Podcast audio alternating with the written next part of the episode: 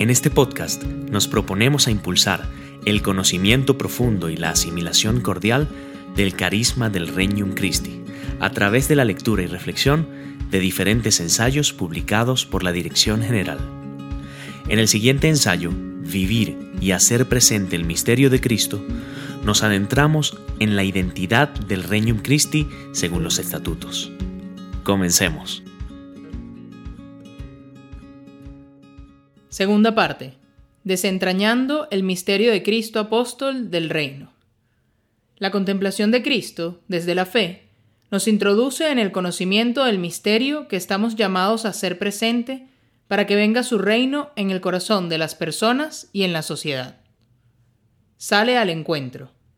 Cristo, enviado, el apóstol del Padre, sale al encuentro de la humanidad para hacer presente su reino en nuestros corazones y en el mundo.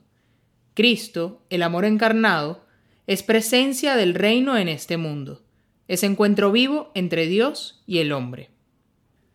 En su vida oculta, encuentra a los hombres en la vida ordinaria, en el ejercicio de una profesión, en la cotidianidad de las relaciones humanas, en la obediencia a sus padres y en la obediencia a su Padre. En su vida pública está presente ahí donde se encuentra el hombre de su tiempo, en los caminos, en los banquetes de boda, en la orilla del lago, en las oficinas de impuestos, en el brocal del pozo.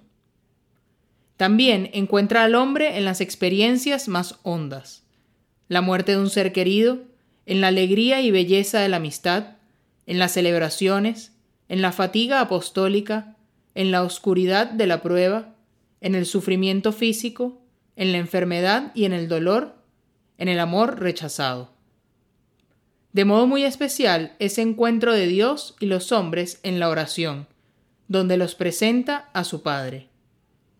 Todas estas realidades, tocadas por Cristo, se convierten en realidades del reino, el reino que Él viene a anunciar y a hacer presente, el reino que vence el reino de las tinieblas por la fuerza del amor. Revela el amor de su corazón Cristo, revelando el amor que arde en su corazón, nos invita a abrir nuestro propio corazón para recibirlo.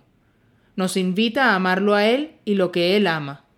Nos invita a dejarle amar en nosotros.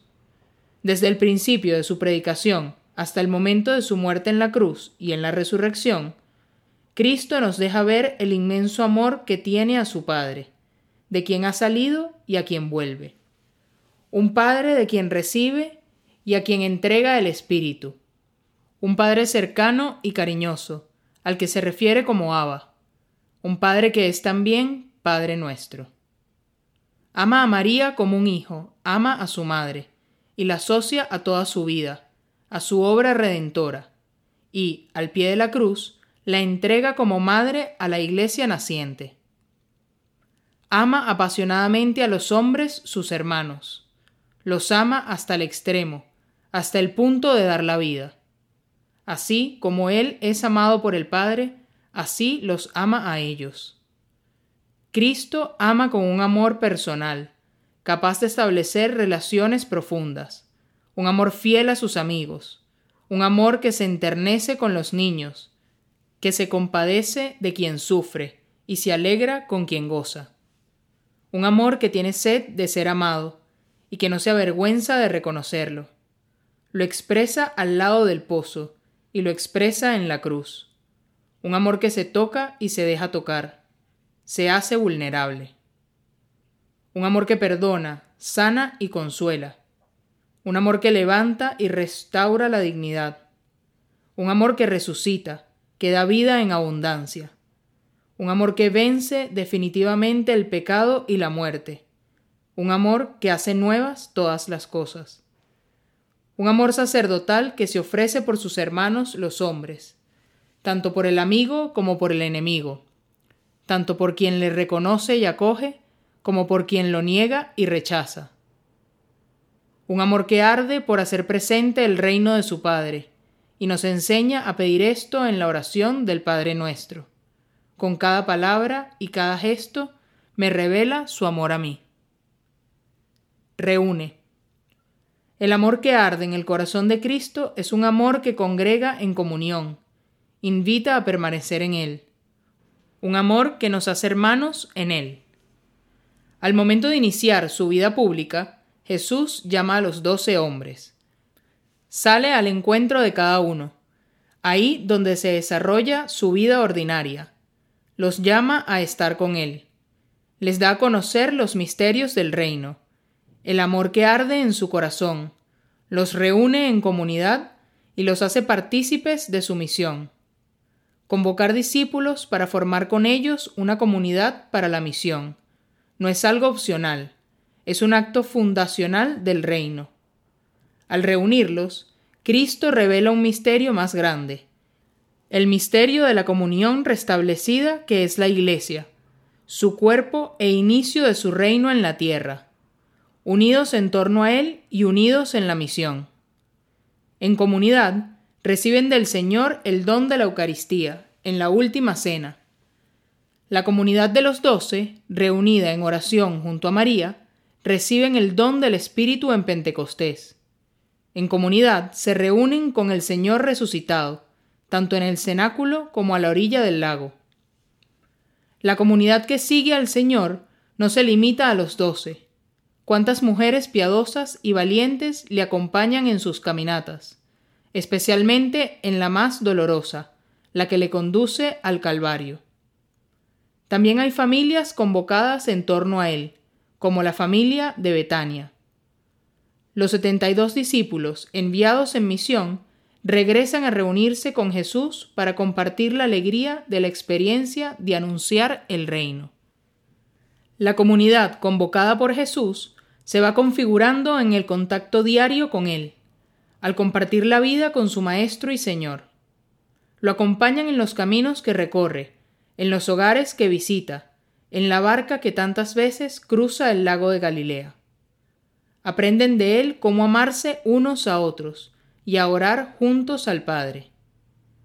Los apóstoles reproducirán este modo de actuar de su Maestro enviados por todo el mundo a predicar el reino, formarán comunidades de creyentes, que parten el pan eucarístico, que comparten el alimento, los bienes y ven por las necesidades de todos. Juntos alaban al Señor y con su vida le anuncian. Forma como apóstoles líderes cristianos. La formación de los apóstoles se da en el contacto íntimo con Jesucristo. Podemos decir que la vida compartida con Él es donde los va configurando consigo. Les enseña a ver, pensar, sentir, actuar, querer como Él lo hace. En el trato íntimo, les revela el amor de su corazón, y ellos van aprendiendo a amar lo que Él ama.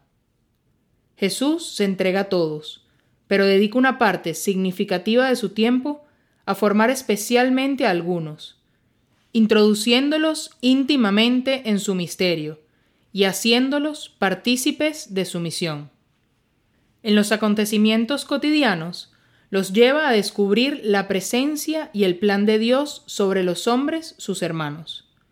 Un plan de amor redentor, un plan de encuentro con el hombre para restaurarlo en su dignidad de hijos amados del Padre.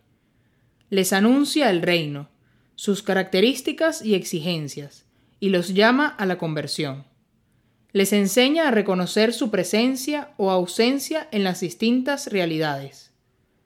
Presencia del reino en la fe de tantas personas. La hemorroísa, el centurión, la mujer cananea. En la generosidad, de la viuda del templo. En el arrepentimiento y deseo de conversión, saqueo. En la sed y la búsqueda, la samaritana, Nicodemo, etc ausencia del reino en la hipocresía y la falta de verdad, algunas costumbres de los fariseos, en la falta de perdón, en la violencia, en la traición y en la falta de esperanza. Les explica el significado de las parábolas y los va introduciendo en los misterios que ha venido a revelar. Les enseña que hay demonios que solo salen con oración y sacrificio les enseña lo que significa ser rey desde los criterios del reino de su Padre. Con su propia vida, les muestra que el verdadero liderazgo consiste en dar testimonio de la verdad, en servir a los hermanos, en someterse libremente al querer del Padre y dar la vida por amor. Les forma para vivir insertos en la realidad del mundo como la levadura en la masa, pero sin someterse a los criterios del mundo. Su reino no es de este mundo. Los envía. El envío en misión brota de la Trinidad misma, porque tanto amó Dios al mundo que dio a su Hijo unigénito, para que todo el que cree en Él no se pierda, sino que tenga vida eterna. El Padre envía al Cristo para redimir al hombre. Cristo, a su vez, envía a sus discípulos. Como mi Padre me envió, así yo los envío a ustedes. Ellos participan de la misión redentora de Cristo, los envía a proclamar la buena nueva a toda la creación. El mandato misionero ocurre en el momento de su ascensión, pero también durante su ministerio público. Cristo les envía en misión, a sanar, a expulsar demonios, a dar de comer a multitudes, a preparar la cena pascual. Los envía con recomendaciones muy claras. No llevar bolsa, calzado y alforja. Anunciar la paz al llegar a una casa. Quedarse en ella y aceptar lo que les ofrezcan de comer y beber. Al volver de su misión, les aconseja no alegrarse de que los demonios se les sometan, sino de saber que sus nombres están inscritos en los cielos. Los acompaña. Jesús sale al encuentro de las personas y camina con ellas tanto en los recorridos exteriores entre una aldea y otra, como en los recorridos interiores. El diálogo con la samaritana al lado del pozo nos muestra cómo él a lo largo de la conversación va acompañando un proceso interior recorre, junto con los discípulos desalentados, el camino que sube a Jerusalén a Emaús, y también el camino de las Escrituras, explicándoles cómo ellas preanuncian lo que acababa de suceder.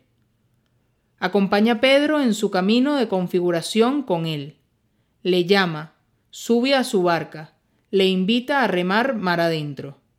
Le va revelando gradualmente su propia identidad de hijo de Dios, y el misterio de la redención. Esto no te lo ha revelado ni carne ni sangre, sino mi Padre que está en los cielos.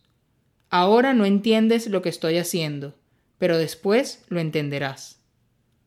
Al mismo tiempo le va revelando su identidad y su misión.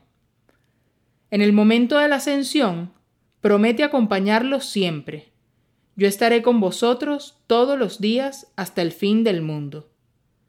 En la última cena, promete enviar su Espíritu, el gran acompañante, quien les enseñará todas las cosas, y os recordará todo lo que os he dicho. Lo reciben en Pentecostés, y les asiste en su actividad evangelizadora a lo largo de los hechos de los apóstoles.